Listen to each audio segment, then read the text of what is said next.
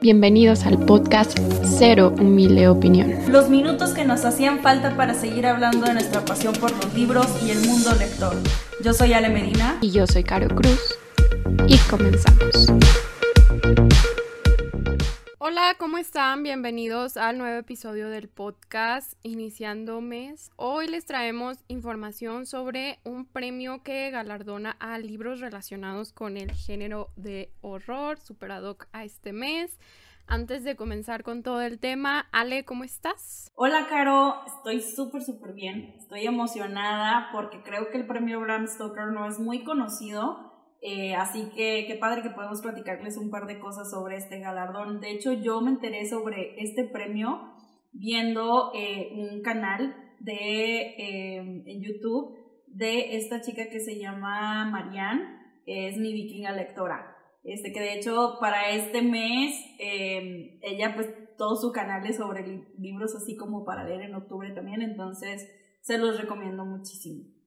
Pero bueno, vamos a comenzar con la información. Y vámonos de lleno como con cómo inició todo esto, qué es y así. Entonces el premio Bram Stoker, en inglés Bram Stoker Award, es un reconocimiento de la Asociación de Escritores de Horror, Horror Writers Association, HWA, por sus siglas en inglés a las mejores obras de escritura de la literatura de horror escritas el año anterior a la concesión del galardón y que hayan sido propuestas por algún miembro de la asociación. El premio debe su nombre al escritor Bram Stoker, autor de la novela Drácula, y estos premios se han entregado anualmente desde 1987 y pues los ganadores se eligen por votación de los miembros activos de la Asociación de Escritores. Y actualmente el premio se entrega bajo las siguientes categorías, que son bastantes, así que anótenle, no, no es cierto, pero son las siguientes. Mejor novela, mejor primer novela, mejor novela juvenil, mejor novela gráfica, mejor relato largo, eh, mejor relato corto, mejor colección de ficción, mejor antología, mejor no ficción, mejor guion, mejor colección de poesía y reconocimiento a la trayectoria. Así que creo que las categorías son bastante amplias, por lo tanto hay demasiados ganadores. Oigan, la lista es inmensa, al rato les vamos a comentar algunos de los a escritores como más destacados, pero sí es un premio que le han dado a mucha gente y yo tampoco como que ubicaba muy bien hasta recientemente que estábamos eh, organizando este episodio. Sí, y creo que no es de esos como premios invasivos en que luego ves el, el libro lleno de estampitas que digas y de que ganador de premio Bram Stoker por mejor novela o algo así, ¿no?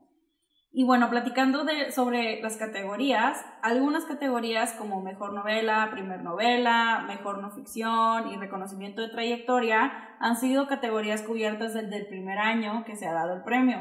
En cambio, otras como mejor relato largo y corto, mejor guion o colección de ficción inició en 1998 y algunas eh, demás por ahí mencionadas a partir de 2000, 2004 y 2011. Siete categorías han sido suspendidas como eh, Mejor Novelette, Mejor Historia Corta, Mejor Colección, Best Other Media, Mejor Narrativa Ilustrada, Mejor Trabajo para Jóvenes Lectores y Mejores Formas Alternativas. Algunas son suspendidas este, por algunos años y otras son eh, como intermitentes. Hay veces que las ponen, a veces que no las ponen. Y bueno, eh, aquí ya vamos a seguir con eh, algunos de los escritores que han recibido el premio. Son muchísimos, aquí nos fuimos como con los que más han recibido premios o los que son un poquito más famosos, este, porque luego si no aquí estaríamos como tres horas diciendo puro nombre de escritor. Y aquí sería de que lotería, ¿no? De que ya... Ya sé, buenas, así que casi creo que saquen sus barajitas Pokémon. Este, pero bueno, empezamos con Charles Dumont, Robert Bloch, Ray Bradbury, Clive Barker, Ramsey Campbell, Douglas Clegg, Harlan Ellison, Neil Gaiman, Nancy Holder, Jack Ketchum y Peter Straub. Que él es el segundo que más ha recibido premios, cinco de ellos, entonces pues ya es bastante, ¿no? Que te reconozcan con obras.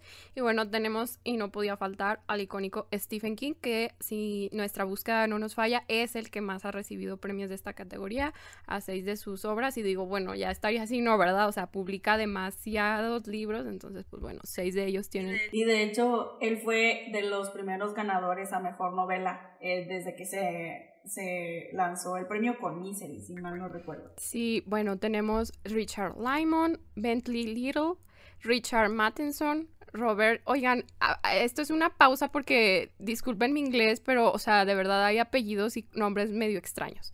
Richard Mattinson, Robert McCammon. McCammon, ajá, McCammon, que él también lo ganó junto con Stephen King en de los pocos eh, empates que hay, él también lo ganó con Stephen King el primer año.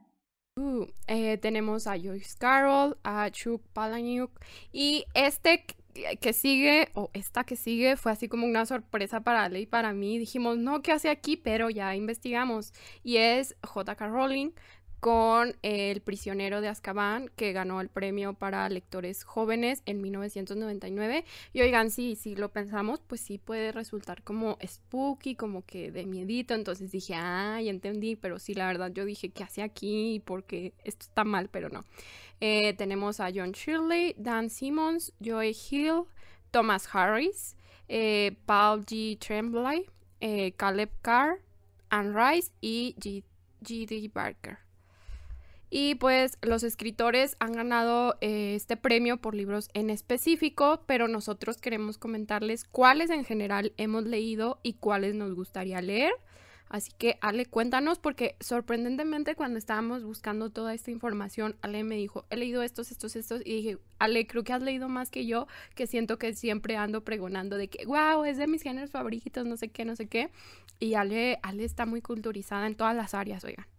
Sí, digo, yo no estoy segura si leí los libros por los que los ganaron, pero sí, pues los escritores he leído, sí, ya sé.